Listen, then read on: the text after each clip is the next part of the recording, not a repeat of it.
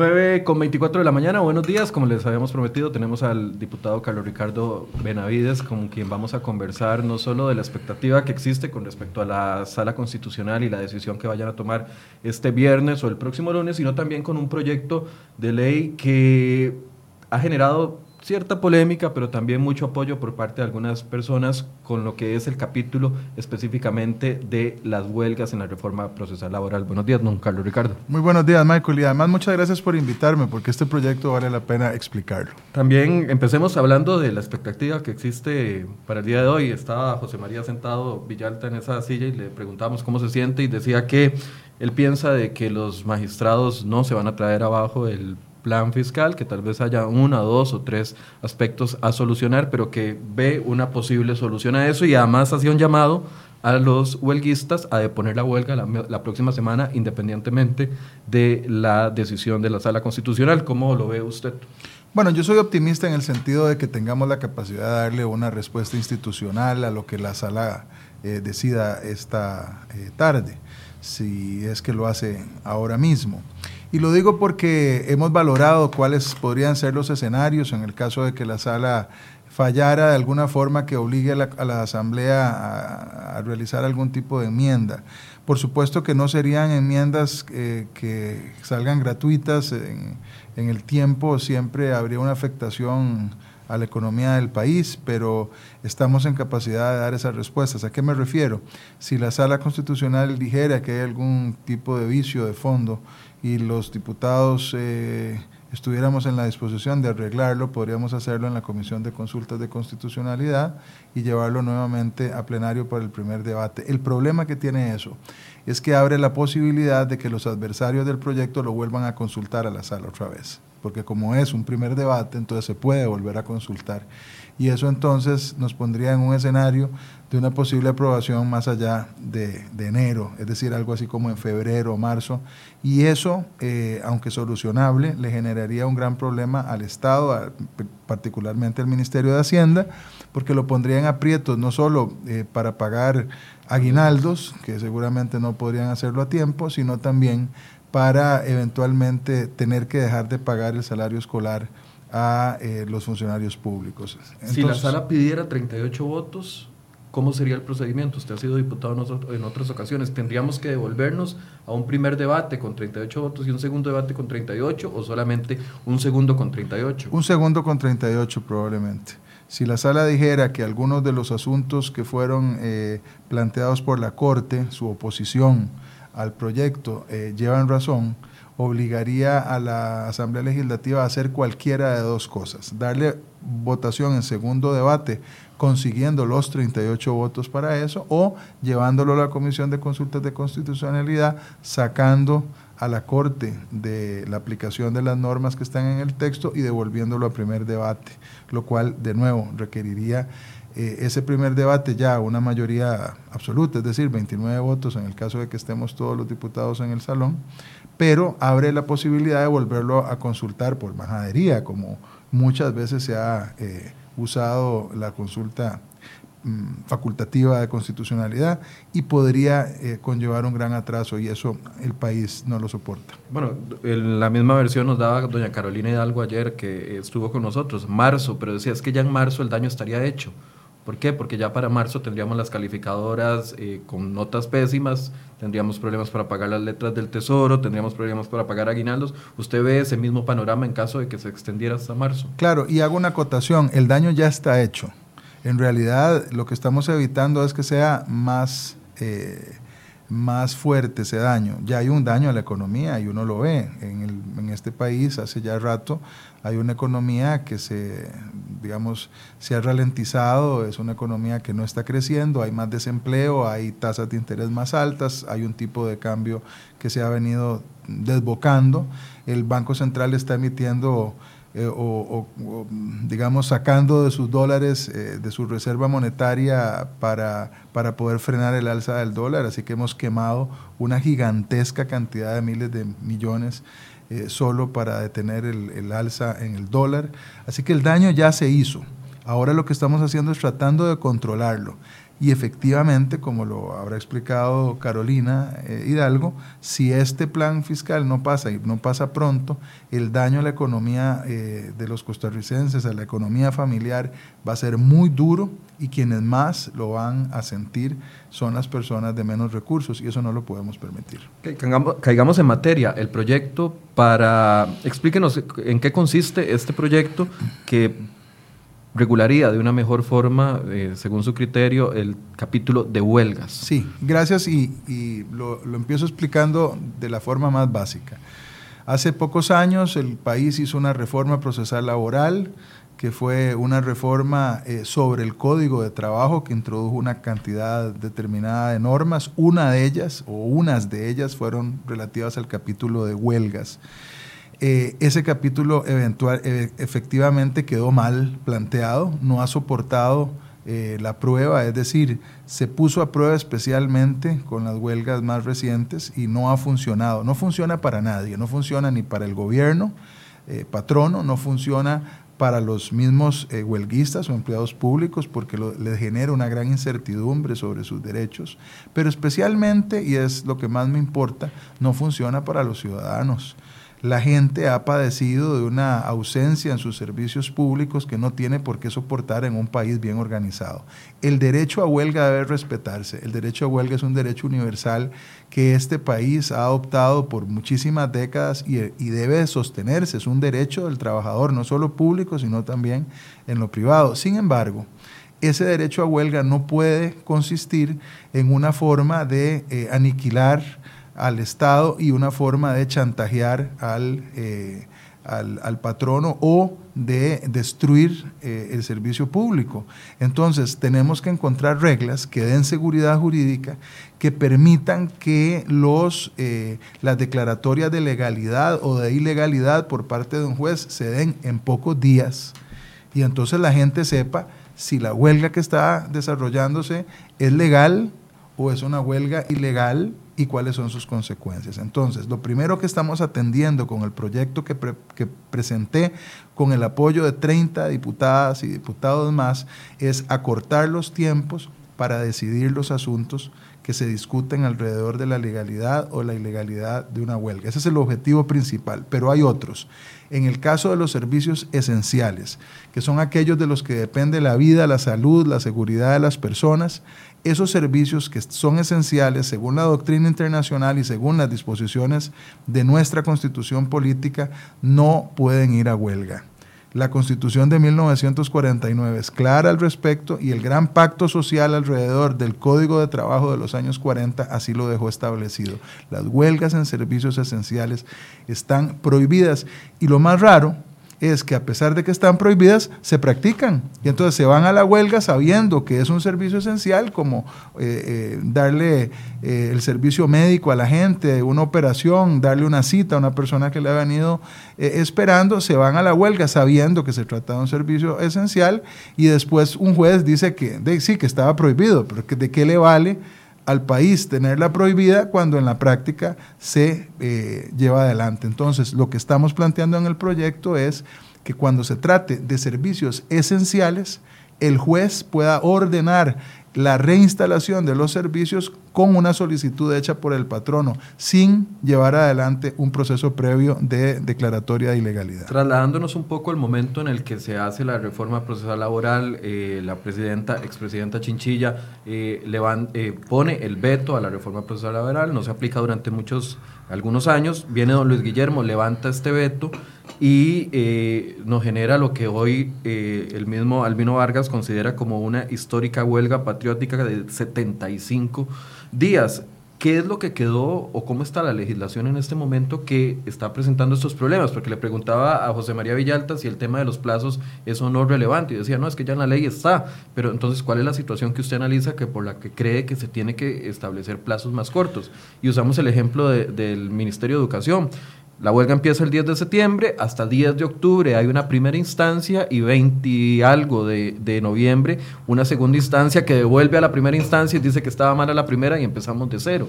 Entonces, ¿qué, ¿cuál es el panorama en este particular? Bueno, ese sistema es un sistema ridículo que hiere profundamente eh, a la ciudadanía porque no resuelve y deja las cosas sueltas y además premia a los que se van a holgar, incluso ilegalmente podría uno ir a una huelga y mientras no se la declaren está feliz, tranquilo, eh, ganando salario además, eh, sin ninguna consecuencia. Y eso efectivamente nos llevó en su momento a vetarla, porque quiero decir también, en esta historia estoy apuntado en contra de este tipo de desmanes desde que estaba en el Ministerio de la Presidencia con doña Laura. Yo firmé el veto. Ese veto que firmó doña Laura lo firmamos tres ministros de entonces, la ministra de Trabajo, el ministro de Justicia y eh, yo como ministro de eh, la presidencia, convencidos de que aunque había, había un acuerdo entre eh, la empresa privada y los sindicatos, había que cuidar los intereses de los ciudadanos. Y efectivamente esa fue la razón medular por la cual se vetó ese proyecto de ley que después, como usted bien dice, don Luis Guillermo Solís levantó lamentablemente el veto. Por eso, actualmente no hay, no hay plazos. Actualmente hay plazos que no se respetan y para... ¿Por parte de quién no se respetan? de, la Corte, de los jueces. De los jueces. No cumplen con los plazos que están establecidos. Y ahí hay que establecer más claramente una responsabilidad eh, de carácter administrativo para el funcionario judicial que no cumpla con los plazos. Y además dedicar al juez que está en una huelga solo a atender la huelga. Esa es una de las cosas que debemos de plantear. Es decir, que el juez o el tribunal que tenga que atender una declaratoria de legalidad o de ilegalidad de una huelga no haga más durante esos días que eso, que la atienda a tiempo completo para que no eh, tenga, digamos, una responsabilidad adicional, entendiendo que de por medio está el servicio a miles o cientos de miles de costarricenses. Entonces habría que afinar los plazos que ya existen. Hay que afinar los plazos, las consecuencias administrativas sobre quienes no las cumplan. Este es un proyecto que vamos a consultar obviamente a la Corte para que eh, las juezas y jueces también eh, opinen y nos digan qué es razonable y cómo establecer plazos, pero que se cumplan. Yo quiero recordar aquí que la huelga de la Corte, la famosa huelga de la morgue, eh, todavía no se ha resuelto en segunda instancia, casi dos años después. Eso es eh, no solo lamentable, sino, de nuevo, un ridículo en un país democrático que aspira a crecer y a tener seguridad jurídica. Ahora, eh, con respecto al tema de los servicios esenciales, volvemos a hablar de esto, no están, no están delimitados en en, el en, el, en la reforma procesal laboral. ¿Deben de incluirse con listados específicos o cuál es su propuesta? Yo tengo una, una duda al respecto de si debería de establecerse una lista taxativa. Eh, no, es, no es lo común hacerlo así. La doctrina y también la jurisprudencia de la Sala Constitucional ha determinado que los servicios esenciales son aquellos que afectan la vida, la salud y la seguridad de las personas, entendiéndose comprendidos dentro de ellos los otros servicios que los hacen posibles. Me explico. Eh, la distribución de combustible, de agua y de electricidad se consideran esenciales porque son los que permiten que otros servicios que directamente atienden la, la salud y la seguridad de la gente sean posibles. Por ejemplo, en un hospital sin luz, sin agua, no se podrían prestar los servicios o u operar a un ser humano. Lo mismo incluso con el combustible, entendiendo que hay hospitales que para los efectos de los apagones tienen plantas que se alimentan de combustibles fósiles para poder iluminar las salas de operación. Lo mismo con la seguridad. El servicio de policía es un bien es un servicio esencial porque directamente atiende la seguridad de la gente, pero requeriría agua, luz y con toda seguridad combustible para poder manejar eh, los carros de la policía. Entonces, ese conjunto de servicios son servicios que el juez debe evaluar eh, aplicando la lógica eh, que debería ser la lógica más común para establecer si un servicio es de carácter esencial o no es un servicio de carácter esencial. A mí lo que me preocupa con una lista taxativa es que se quede corto con respecto a las cosas que deben atenderse. Y ahí eh, hay que tener cuidado. Sin embargo, me parece que durante la tramitación del proyecto se puede discutir. La compañera Jolene León presentó un proyecto de ley que está dedicado a establecer una lista eh, de carácter taxativo. Yo he venido conversando con ella y creo que este, tendremos una discusión eh, rica para ponernos de acuerdo eh, durante la tramitación de los proyectos y entonces tener claro cuál es el sistema que más nos favorece en ese sentido. Pero lo que tiene que quedar claro es que la constitución política ya prohíbe las huelgas en servicios esenciales y hay que buscar un método para que ese eh, ese precepto constitucional no sea burlado como ha venido siendo burlado. Claro, pero ahí es donde uno dice, la lógica debería de primar en todos y la lógica de la ciudadanía es, de un sector de la ciudadanía, es que si tengo a niños fuera de clases durante 75 días, perdiéndose alimentación, perdiéndose la educación de los niños. El otro día le comentaba al ministro de Educación, una señora me llama súper alarmada de que su hijo con autismo en tres meses de no recibir clases ya volvió a los pañales, cosa que había superado desde, desde enero. Eh, jóvenes que no pueden graduarse de bachillerato, que no pueden ingresar a la U, uno dice, es que eso la lógica más básica diría que se está violentando un servicio esencial, pero parece que a nivel de los grupos que se oponen no, no se está analizando eso como esencial, se analiza más esencial eh, mi plus salarial o mi defensa del derecho a la huelga. Sí, claro, bueno, lo que ha pasado en esta huelga es atroz por todo lado porque no debería ningún sistema permitir, incluso cuando se trate de servicios no esenciales, ¿verdad? Incluso cuando se trata de servicios no esenciales, si tarda mucho en resolverse y en acabarse la huelga, eh, el abuso de la huelga sobre un servicio no esencial se termina volviendo en un tema esencial.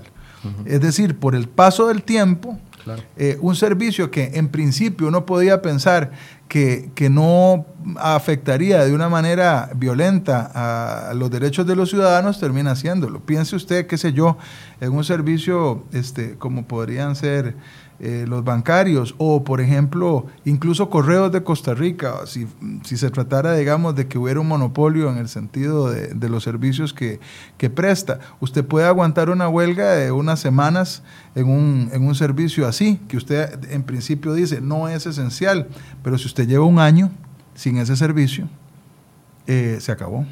Entonces, justamente hay que volver a pensar y, diseñar en la mesa legislativa la forma en que vamos a establecerlo. Puede ser con la lista taxativa o puede ser con un enunciado que establezca los parámetros bajo los cuales el juez tiene que entender que se trata de un servicio de carácter esencial. Esta reforma que usted planea plantear sería solo en estos dos artículos o en estas dos temáticas? No. ¿O sería, algo, sería una reforma de dos artículos o es algo mucho no, no, más no, es mucho más amplia. Eh, yo le toqué dos aspectos muy importantes. Otro aspecto que toca es imposibilitar lo que llamamos la huelga eterna. Es decir, yo pregunto, ¿qué pasa si a un, si a un movimiento de huelga se le declara legal?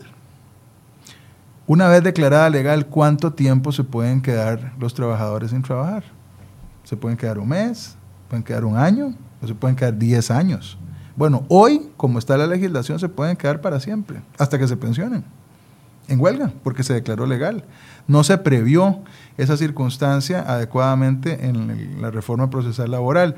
Lo que estamos proponiendo en el, en el proyecto que hemos presentado es que cuando se declare legal una huelga, que quiero aclarar aquí, hago un paréntesis, Michael, que es muy importante. La legalidad o la ilegalidad de una huelga no depende de que la huelga sea justa o sea injusta. Cuando se declara legal una huelga, el juez no está diciendo que los trabajadores tienen razón. La legalidad o ilegalidad está establecida en el cumplimiento de unos requisitos formales, que se vayan a la huelga un número determinado de trabajadores, que se registren como tales, que haya habido un intento previo de acuerdo con el patrono, pero nada más, no sé, el juez no valora si llevan razón o no llevan razón los que están en huelga. Y eso es una cosa que hay que decirlo claramente. Y que aplica para ambas vías. Aplica para las dos vías, así es. Efectivamente. Una declaratoria de legalidad no es que se le está dando la razón a, gobierno. Al gobierno, efectivamente. así es, es, es correcto. Declarar una huelga ilegal no quiere decir que era injusta, o declararla legal no quiere decir que era justa, efectivamente. Es solamente el cumplimiento de unos requisitos formales, cuantitativos y tal. Entonces, en el caso de que se declare legal una huelga con el proyecto nuestro y pasan 10 días después de que se ha declarado esa legalidad, si entre el patrono y los trabajadores no se encontró algún tipo de solución negociada, El juez a los 10 días puede revisar si se están causando daños de difícil o de imposible reparación en contra de los ciudadanos y suspender la huelga y obligar a que entonces el conflicto se resuelva en los tribunales de justicia en un procedimiento ordinario o a través de un proceso de negociación entre las partes vigilado por la misma eh, corte, los mismos jueces, pero ya no haciéndole un daño a los ciudadanos. Es decir, hay, un, hay una forma de remediar y de evitar que una huelga, aunque sea declarada legal, se constituya en un, en un tema eterno.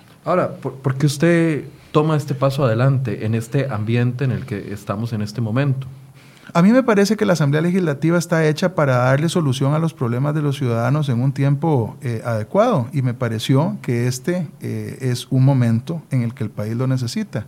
No, no podemos dejar de esperar que se aquieten las aguas y entonces decir, bueno, no, no te preocupes, ahí la llevamos suave y esperamos a la próxima huelga y nos vuelve a pasar exactamente lo mismo. Eso no puede ser, pero es que además quiero decirle, Michael, que se le hace justicia a los ciudadanos cuando hay una respuesta pronta de los, de los representantes populares, que en este caso somos los, las personas que estamos en la Asamblea Legislativa transitoriamente, pero también hay que hacerle, eh, hay que hacerle justicia al Estado como patrono, que lo sufragamos todos con nuestros impuestos, pero también a los mismos trabajadores. Les voy a contar alguna anécdota. Durante todas estas semanas, gente amiga mía que trabaja en el sector educativo, eh, incluso algunos que han estado eh, eh, en la huelga, que no han estado asistiendo a sus centros de trabajo, han venido con la duda de qué deben hacer Hace semanas incluso me han dicho, yo quiero regresar al trabajo, pero los sindicatos me indican que si yo regreso me rebajan el salario.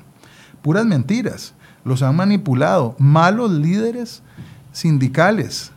Eh, creo que aquí también ojalá haya una renovación de alguna parte del liderazgo sindical. No todo el sindicalismo, ni todo lo, que ha hecho el sindicalismo es malo. Por supuesto que todos los, todas las fuerzas sociales eh, tienen importancia y hacen cosas positivas para la sociedad. Pero en esta huelga ha habido realmente una muy mala intención de parte de ciertos eh, líderes sindicales. Yo me pregunto, a estas alturas, 75 días después, en el caso de los educadores, ¿Qué están esperando para regresar a las aulas? ¿Cuál es el propósito de la huelga? El objetivo se perdió hace mucho rato. Es que el objetivo era... Era retirar el proyecto de ley de plan fiscal, el 20.580. El era un objetivo que no permitía una negociación. No, y, y le voy a decir por qué porque los sindicatos eh, no fueron sinceros con la ciudadanía. Ellos, su única preocupación realmente es el capítulo de empleo público que está contenido en el plan fiscal que eh, limita los pluses salariales del sector público. Es decir, no deja que crezcan tan rápido eh, algunos de esos pluses. eso está contenido en, en la reforma fiscal. los sindicatos se tiran a la calle ocultando eso y tratando de engañar a la gente diciéndole que están en, están en la calle contra los impuestos, eh, tratando de eh, mentir sobre sus reales propósitos. Hubiera sido mejor para tener un debate más abierto, más sincero, eh, que ellos dijeran, estamos enojados porque nos van a limitar los pluses salariales. Conversemos al respecto. si se hubiera sacado, perdón que lo interrumpa, que si se hubiera sacado el 1% de la discusión fiscal a la canasta básica, ¿todavía estarían en huelga? Todavía estarían en huelga. Le, hubiéramos quitado un pretexto porque eh, el tema es el 1% sobre la canasta básica, que es puro bluff y puro, pura manipulación barata. Que ya por sí lo eh, vamos a pagar muchísimo más con el tipo de cambio de dólar. Por ejemplo, lo decía la OCDE ayer. Claro, con solo, con solo lo que hemos tenido de alza de dólar en los últimos meses es mucho, mucho más del 1% eh, sobre los precios de la canasta básica. Ya la gente lo, lo está pagando por pura La irresponsabilidad fiscal es más cara que los impuestos. Y en este caso queda demostrado. Bueno, pero me parece que si hubiéramos sacado eso eh, del, del, proyecto, probablemente les hubiéramos quitado pretexto a algunos grupos políticos que se han parapetado detrás de semejante excusa. Sin embargo, los sindicatos hubieran seguido en huelga porque su objetivo principal era ese, pero quisieron plantear de una forma no sincera su conflicto, mintiéndole al pueblo, diciéndole que su problema era la injusticia tributaria cuando realmente lo que están tratando es de que no avance ese capítulo de empleo público. Y ahí, como líderes sindicales, algunos añejos con más de 20 años eh, en el puesto le fallaron a sus propios agremiados y, y, la gente confundida no ha sabido qué hacer.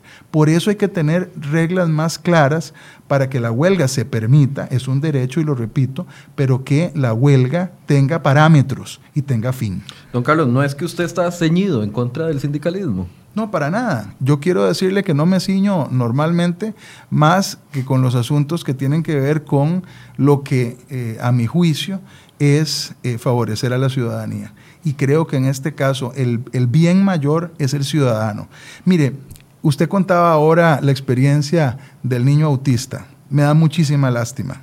Uh -huh. Me da lástima pensar en la gente más pobre del país que no tiene opción para mandar a sus hijos a educarse a una institución privada, a un colegio o a una escuela. Esos chiquillos y esos muchachos el día de mañana van a competir contra muchachas y chiquillos que fueron formados en escuelas y colegios privados. Adivíneme quién tiene las de ganar en la competencia de la vida, en la competencia por el empleo. Cuando el año entrante lleguen los muchachos saliendo del bachillerato eh, a las universidades públicas o privadas, que vienen de colegios públicos versus los que vienen de colegios privados, uh -huh. que han tenido clases, que se han preparado durante todos estos tiempos, ¿cuál de esos dos grupos de muchachos tiene las de ganar? Por supuesto, las que han, los que han mantenido clases.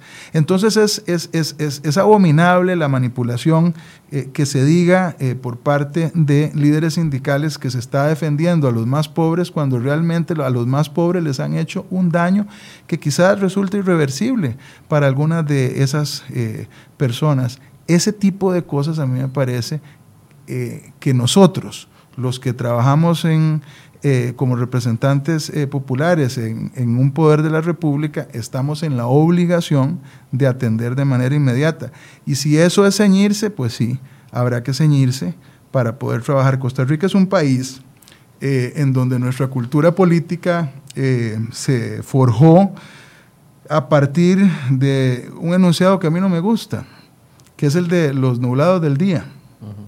Los nublados del día es una expresión que ha posibilitado que las decisiones no se tomen ni con la firmeza ni con la rapidez que los tiempos demandan. Que va muy de acuerdo con nuestra idiosincrasia, además. Efectivamente. De postergar y postergar. Pero pienso que eh, la cultura política eh, puede y debe cambiar y somos capaces de darle solución a los conflictos sin esperar las calendas griegas. ¿Por qué habríamos de esperarnos? Si ya comprobamos que el capítulo de huelgas de la reforma procesal laboral es un fracaso, ¿por qué tendríamos que esperarnos cuatro, cinco o diez años más para remendar lo que sabemos que está roto?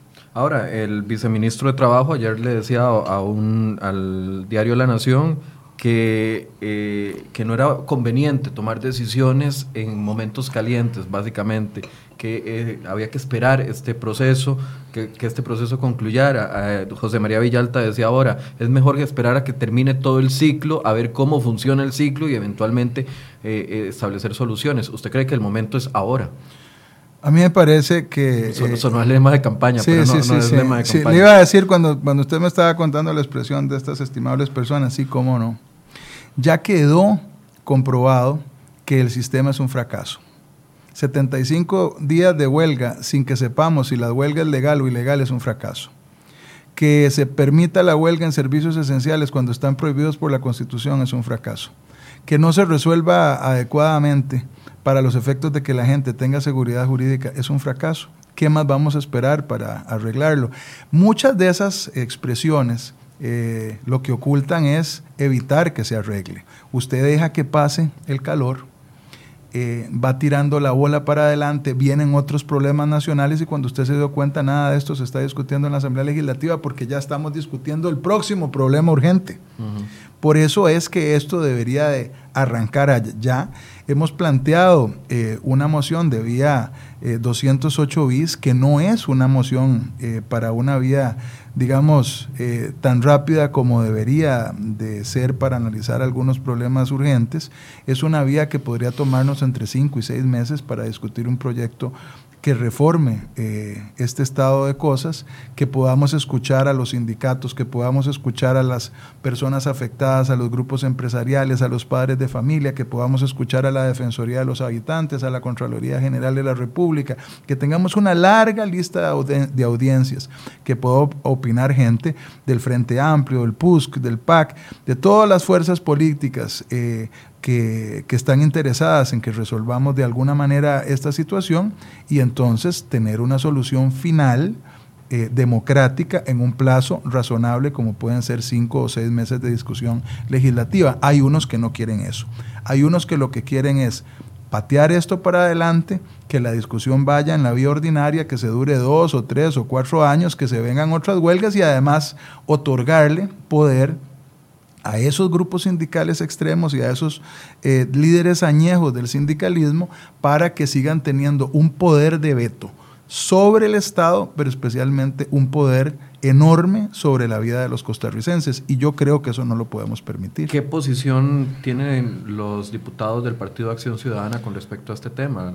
¿Han conversado? Me imagino que ya hay acercamientos con respecto a esto, porque el gobierno en la vocería del viceministro de Trabajo cree que no es conveniente. No sabemos qué dice el ministro de Trabajo ni qué dice el presidente Alvarado. Sí, yo creo que el viceministro está desubicado con respecto a lo que el gobierno ha planteado. Eh, el presidente de la República me ha manifestado personal y directamente su apoyo en este tema también el jefe de fracción del Partido Acción Ciudadana y de hecho las y los diputados de ese partido también lo han hecho eh, así, eh, tanto en el plenario como a mí directamente, igual compañeros del Partido Unidad Social Cristiana, por supuesto mis compañeros del Partido Liberación Nacional, compañeros de otras bancadas, como es el caso de doña Zoila Bolio, del Partido Integración. Nacional, que lo ha hecho explícito en redes y se lo agradezco muchísimo, eh, del Partido Republicano Social Cristiano. ¿Quién, le ha dicho que no?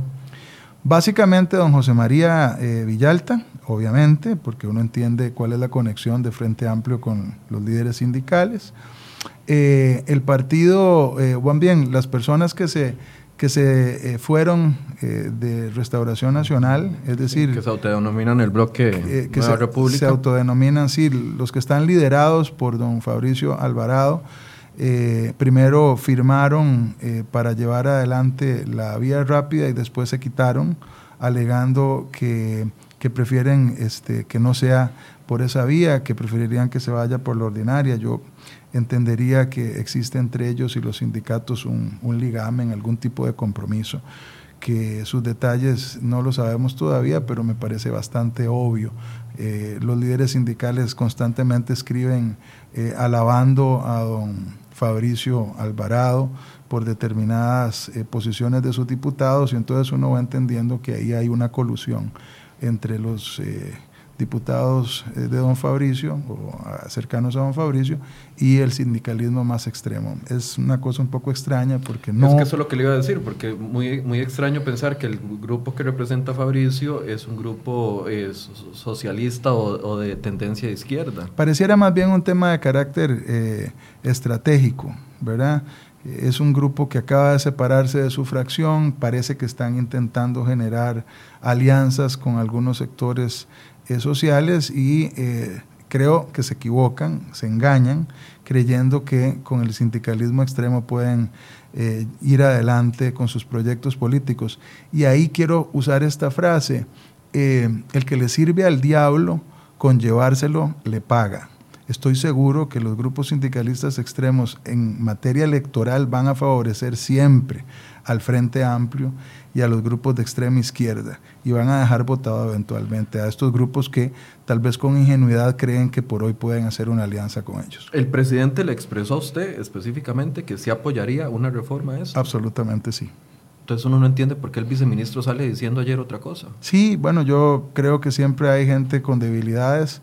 Me parece que en el caso de los viceministros de trabajo pasan demasiado tiempo lidiando con sindicatos y terminan ablandándose, aún a pesar de que la prueba es evidente del daño que esos líderes sindicalistas añejos le han hecho al propio gobierno de ese viceministro. Pero yo tengo la impresión de que el viceministro este, eh, terminará entendiendo muy pronto que, que, eso no debe ser así y que el proyecto para reformar el código y la materia de huelgas eh, tiene que ir adelante. Ahora, eh, si se aplicaran al menos dos de los aspectos, el tema de los tiempos y el tema de la lista taxativa, si se llega a o la lista específica de cuáles servicios, no, estaríamos eh, yendo en contra del derecho constitucional a la huelga. No, para nada. El derecho constitucional debe respetarse y debe mantenerse. No, no tiene nada que ver con el derecho a huelga que se le resuelva la declaratoria de legalidad o ilegalidad rápidamente. ¿Verdad? Pero además es la Constitución la que dice que en servicios esenciales está prohibida eh, la huelga. Entonces no puede haber una inconstitucionalidad sobre una norma constitucional. Claro, pero se lo pregunto en la práctica. Eh, si, si hilamos a ese nivel de, tan fino el hecho de que agua para un, hospital, no estoy diciendo que estoy a favor o en contra, agua para un hospital, servicios eh, eléctricos, etcétera, etcétera, prácticamente los servicios en los que sí se podría presentar un movimiento de huelga quedarían muy limitados. No, más bien son la mayoría, la inmensa mayoría. Es decir, este eh, la mayoría de los servicios son no esenciales. Piense usted en el Instituto Nacional de Seguros, piense usted en el Ministerio de Agricultura, piense usted en el Ministerio de Justicia, piense usted en el Ministerio de Turismo, piense usted eh, en, en, la inmensa mayoría de los, de los servicios el derecho a huelga existe y seguirá existiendo y para esos efectos es que queremos establecer un procedimiento rápido que declare rápido la legalidad o la ilegalidad y entonces le dé tranquilidad a los trabajadores, al patrono y, al, y a la ciudadanía. En, en cambio, los servicios esenciales son más bien pocos. Lo que pasa es que son tan importantes que se ven con una gran potencia y pareciera que son la mayoría, pero son la minoría. Bueno, pero es que son instituciones muy fuertes. Claro. Eh, hablamos de sector educación, sector salud, ahí está la mayoría de los empleados públicos de este país. Sí, bueno, yo quiero decirle que en la doctrina y en, en la jurisprudencia internacional el servicio educativo no ha sido percibido como un servicio de carácter esencial. Dentro de la educación hay servicios que se convierten en esenciales muy específicamente. El caso de los comedores escolares. Un chiquillo que no come, no desayuna o no almuerza en el comedor escolar de su escuela, eventualmente es una persona que no come ese día si es una persona muy pobre, chiquillo muy pobre. Ese es un servicio esencial. Los servicios, básicamente, digamos, de educación, de brindarle educación a la población, no han sido percibidos por la doctrina internacional como si se trataran de un servicio esencial. Son servicios que con su suspensión por el paso del tiempo pueden generar un daño muy importante y entonces declararse la suspensión. Este es un tema más o menos complejo y por eso le digo que hay que discutirlo eh, con cierto tiempo dentro de la Asamblea Legislativa, pero no se trata eh, de afectar ese derecho a la huelga, se trata de hacer respetar dos normas constitucionales del mismo valor, el derecho a la huelga y la prohibición expresa de nuestros constituyentes de 1949 en el sentido de que no cabe la huelga en servicios esenciales. Ahora, eh, todos sabemos que una ley eh, es, muerta en el papel si no hay una correcta aplicación. Nos está pasando la factura de que sea una ley nueva con tantos eh, portillos, por así decirse, que no hemos visto una, un una buena reacción por parte del Poder Judicial, específicamente de los jueces de trabajo. ¿Cree usted que tuvo que haber mayor capacitación, mayor, eh, no sé, apertura por parte de los jueces para, para, la hora de entender la complejidad y la importancia de resolver con, con, mayor prontitud?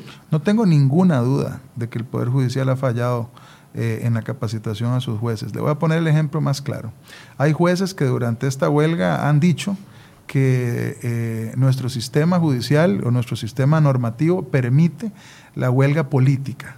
¿Qué, ¿Qué, es la huelga política? Lo explico rápidamente. La huelga política se le llama a la protesta y a la huelga en contra de políticas públicas generales eh, llevadas a cabo por el Poder Ejecutivo o planteadas en un proyecto de ley eh, por parte de la Asamblea Legislativa. Esa es la huelga política. Eso se discutió durante eh, la reforma procesal laboral y se dejó claro que esas huelgas quedaban prohibidas en Costa Rica. Le doy dos ejemplos. El diputado José María Villalta, en ese tiempo también era diputado, presenta una moción para que quede en el código dicho que se permiten las huelgas políticas, las huelgas contra políticas públicas.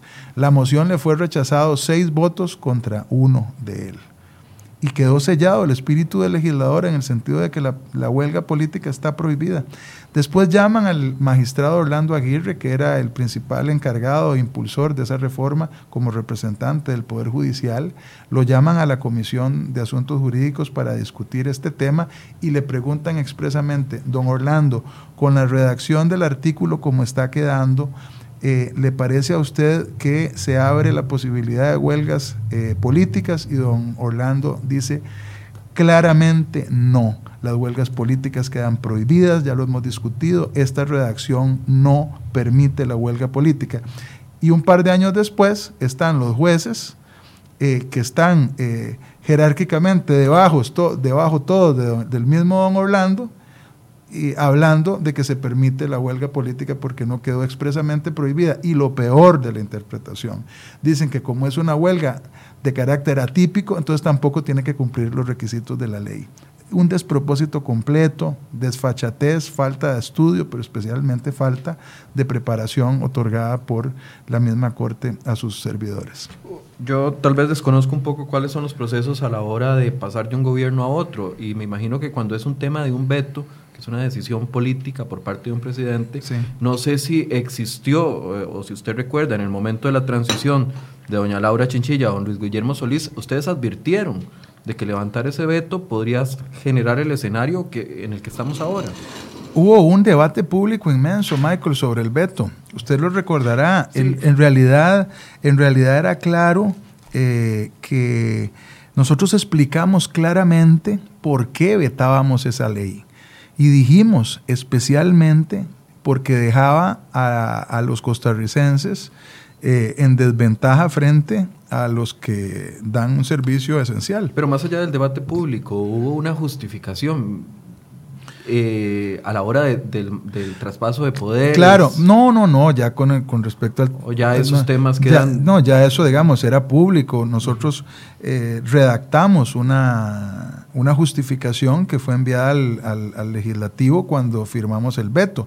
El veto no fue simplemente decir queda vetado este proyecto de ley parcialmente. Se explicaron los motivos de constitucionalidad y los motivos de conveniencia y oportunidad contra varias de esas normas, incluidas las huelgas en servicios esenciales. Dimos muchísimas explicaciones públicas. Era claro para el gobierno de Luis Guillermo Solís las razones por las cuales nosotros habíamos vetado. Pero recuerden que ellos hicieron un pacto con los sindicalistas. Incluso este, tenían reuniones eh, de manera muy seguida en Casa Presidencial. Esto lo celebraron altamente cuando Luis Guillermo Solís anuncia el levantamiento del veto.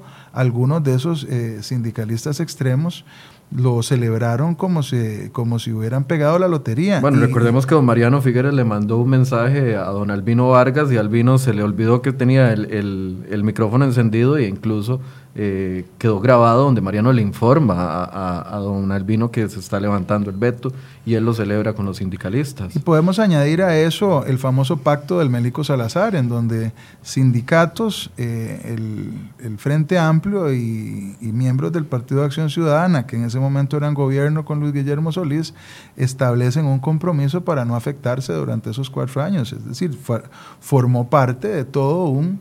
Eh, de una estrategia política para eh, fortalecer la posibilidad de que los sindicatos le hicieran al país lo que le están haciendo hoy. ¿Cree usted que esa, ese levantamiento del veto fue una inocentada del, del, presidente Solís o fue un acto de irresponsabilidad o una medida populista? ¿Cómo, ¿Cómo califica usted ese levantamiento? Las últimas dos, un acto de enorme irresponsabilidad en contra de los ciudadanos y también una medida populista para generarse aplausos de un sector sindicalista eh, que en aquel momento apoyaba a don Luis Guillermo Solís y al Partido de Acción Ciudadana. No tengo ninguna duda de eso.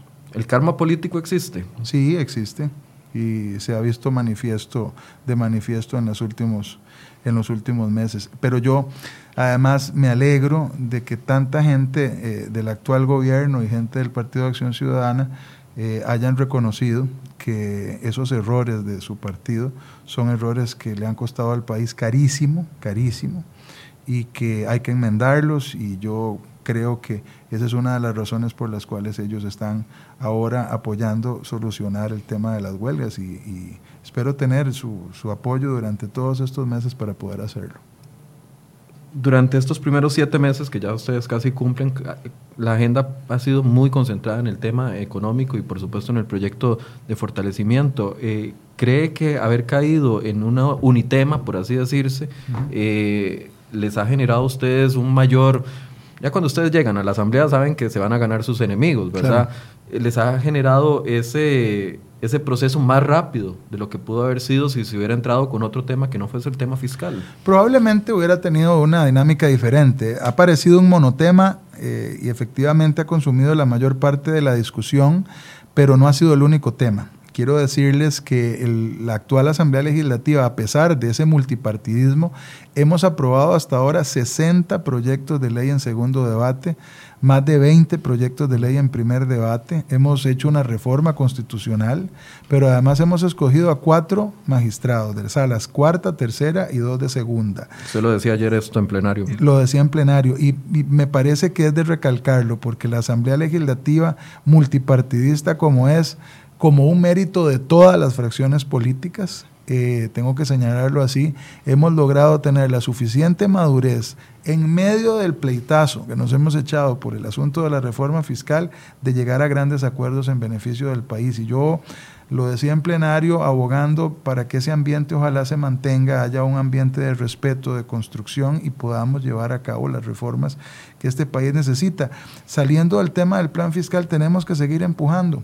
Recientemente, a la semana pasada, se dictaminó el proyecto de educación dual. Ese es un proyecto por el que hemos abogado por mucho tiempo. En la campaña política lo señalamos. Es necesario que los ninis, es decir, ese montón de muchachas y muchachos que no estudian ni trabajo, ni trabajan, que abandonan el colegio y no encuentran después ninguna respuesta del Estado para poder seguir avanzando en su vida económica, tengan la oportunidad de formarse formarse con apoyo del Ministerio de Educación y con apoyo de empresas privadas que los eduquen, que los capaciten y los califiquen expresamente para llevar a cabo trabajos. De manera que cuando terminen esa educación dual, tengan la posibilidad de quedarse de una vez con un empleo digno y esa gente en lugar de entrar en un círculo de pobreza, entre en un círculo virtuoso que le permita seguir estudiando con base en su propio esfuerzo personal. Es una experiencia que ha sido súper positiva, especialmente en Europa y particularmente en Alemania. El diputado Wagner Jiménez de nuestra fracción legislativa ha sido el presidente, de, esa comisión e impulsor de ese proyecto de ley. Don, don, don Wagner es educador, un educador joven eh, que ha estado al frente de, esa dinámica con el respaldo total, absoluto de nuestra fracción legislativa, porque creemos en eso. Ese tipo de proyectos, hay otros proyectos que tienen que ver con capitales semilla, que tienen que ver con reforma a la banca de desarrollo, que tienen que ver con una forma más ágil para desarrollar obra pública eh, bajo el esquema de alianzas eh, con las empresas privadas. Hay mucho que hacer para la reactivación económica y ojalá que eh, podamos hacerlo con más fuerza a partir del momento en que dejemos de discutir el plan fiscal y por supuesto el proyecto para regular el tema de las huelgas. Ahora, eh, la agenda temática, eh, agenda que también interesa a Liberación, como es el tema de empleo, la reforma del empleo público, que se está tirando hasta 2020, me parece que esa es la propuesta de gobierno, eh, reactivación económica, que es un tema que también a ustedes les interesa, va a permitir de que la luna de miel, que normalmente no dura tanto, eh, se extienda por un tiempo más, porque sabemos que Liberación también, cuando es oposición y se, y se opone, de verdad, es una oposición muy complicada, muy difícil. Bueno, yo, yo espero que mantengamos toda la racionalidad la competencia y la diferencia política siempre va a existir. Nosotros durante estos meses hemos apoyado aquellos proyectos de ley que favorecen al país, más allá de si son proyectos de ley de gobierno o no son de gobierno. Esa no debe ser la lógica que impere en los partidos de oposición. Nos hemos opuesto al gobierno, hemos tenido capítulos duros contra el comportamiento de la Cancillería, contra el comportamiento económico y especialmente en materia de Hacienda del gobierno del maravilloso... Eh, eh, manejo de las finanzas públicas heroico. El procedimiento de la Procuraduría de la Ética y el informe que se llevó al inicio de esta administración. Es correcto, el procedimiento de la, de la ética. Tuvimos de visita a don Luis Guillermo y pudimos discutir algunos asuntos importantes con él, lo mismo con don Alberto Salom, que ha sido una figura tan cercana al Partido de Acción Ciudadana y al que eh, afortunadamente logramos convencer de no ir adelante con un gasto de 14 millones de dólares sobre una plaza que nos parecía absolutamente excesivo, especialmente en, tiempos en donde debe, privar, debe primar la austeridad. Es decir, hacer oposición no quiere decir eh, oponerse a las cosas que el país requiere. Hacer oposición es distinto y me parece que si todos los partidos eh, lo entendemos de esa manera, pueden ser cuatro años legislativos muy provechosos para el país, sin estar pensando en que eso es una cosa a favor o es en contra del gobierno entendido como el poder ejecutivo. Ese tipo de mentalidad no puede ser el que esté por encima de todo. Costa Rica debería de tener una agenda país que se desarrolla independientemente de cuál sea el partido que está en el poder. Y las diferencias. y las diferencias, claro, los, los, los, los, países que más han avanzado son los países que han entendido eso. Si nosotros necesitamos hacer una carretera hasta la zona sur o ensanchar eh, la ruta 27 o hacer un nuevo aeropuerto en Orotina, eso no debería de ser un tema de colores políticos, debería de ser un tema, un proyecto país. Si nosotros necesitamos tener responsabilidad fiscal, debe ser un proyecto que compartamos todos. Si nosotros queremos acceder, como la mayoría lo queremos, a la OCDE y para tales efectos tenemos que hacer reformas eh, en nuestro sistema productivo y fundamentalmente en nuestra legislación es un tema que lo tenemos que sacar entre todos y así muchísimas otras cosas pensando justamente en el país, no eh, pensando en lo electoral. Para cerrar, don Carlos, eh, ¿cuándo entonces se habría una decisión si se va por la vía del 208 bis? O sea, eso es un proyecto que usted pretende impulsar con fuerza para qué mes, eh, a partir de cuándo? Vamos a, ver. Ya, mañana. Sí, me encanta esa pregunta. Lo primero, ese proyecto lo vamos a impulsar y yo particularmente estoy comprometido con él, no importa por cuál vía. Estoy convencido, como muchísimos compañeras y compañeros, de que debe ser a través del 208 bis para evitar la estrategia de filibusterismo, porque estamos también seguros de que con con eh, mucha probabilidad los sindicalistas más añejos van a querer eh, llenarlo de emociones para impedir su avance a toda costa. Entonces, eh, en el momento en que crea o creamos oportuno someter a votación de esa vía más expedita, lo vamos a hacer. ¿Cuándo va a hacer eso? Esta semana, la próxima semana, dentro de un mes ya lo veremos. En la Asamblea Legislativa a veces no es solo tener 38 votos, es que lleguen los compañeros.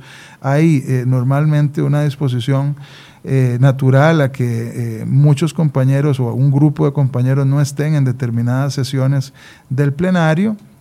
normalmente se está sesionando con 48, 49 diputados, no, no con 57, que es el total del pleno.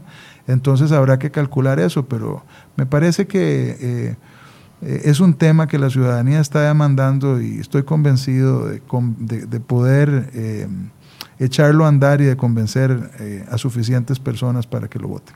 Muchas gracias por este tiempo. Gracias a ustedes por, por este espacio para poder hacer explicaciones tan extensas como este programa lo permite. Y lo vamos a seguir invitando acá para que podamos conversar de eso. De hecho, le, le dije a don José María que sería interesante tenerlos a los dos juntos conversando sobre este tema. Claro, será, será un gusto. Este, con don José María tenemos algunas discusiones muy ricas y hacerlas en un espacio como este seguramente será enriquecedor también. Los, vamos a invitar a ambos. Muchas gracias. Y muchas gracias a ustedes. En aproximadamente unos 15 minutos estaremos conectándonos de nuevo, esta vez con el espacio Hablamos Fútbol. Estará acá de invitado don Carlos Watson, ex director técnico del Deportivo Saprissa, para conversar con ustedes y que ustedes les puedan enviar todas sus preguntas y comentarios. Muy buenos días.